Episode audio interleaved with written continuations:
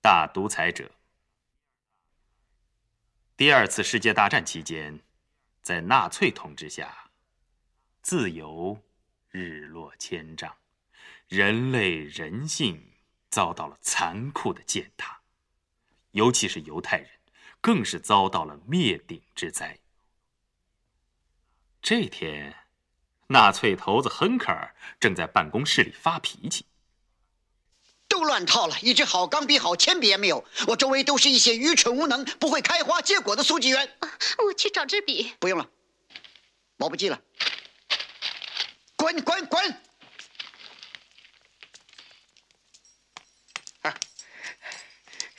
我们刚刚发现一种最好、最奇妙的毒气，能毒死所有的人。哎以后以后以后再说。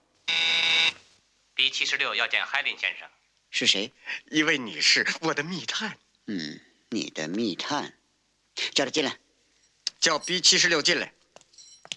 海黑口 Oh garbage，e p s t e i n 有消息吗？很有进展。我的密探说，董事会都是雅利安人，借款一定会通过的。好， Herr Hinkle，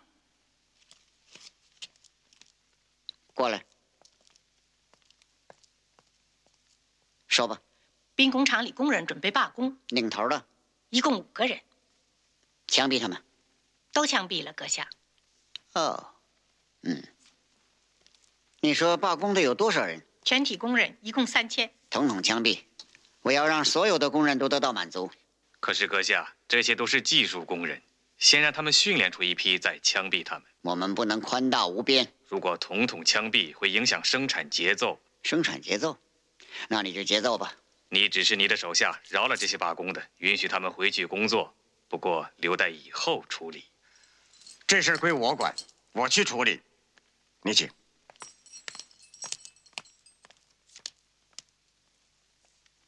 怪了，罢工领袖都是黑头发，没一个黄头发。黑头发比犹太人更捣乱。消灭他们！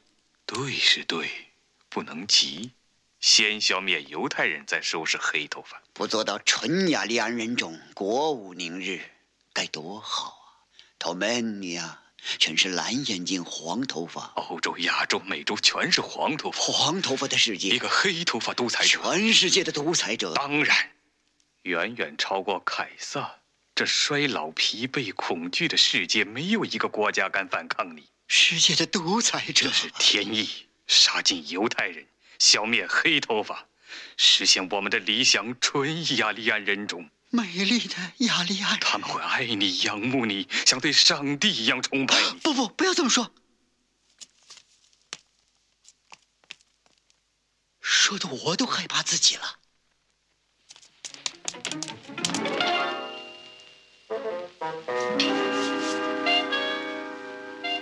你是世界的独裁者，只要打下 Ostrich 就不用再打虎一下就行了。各国会一个接一个投降，两年之内世界就在你掌握之中。你走，我需要安静。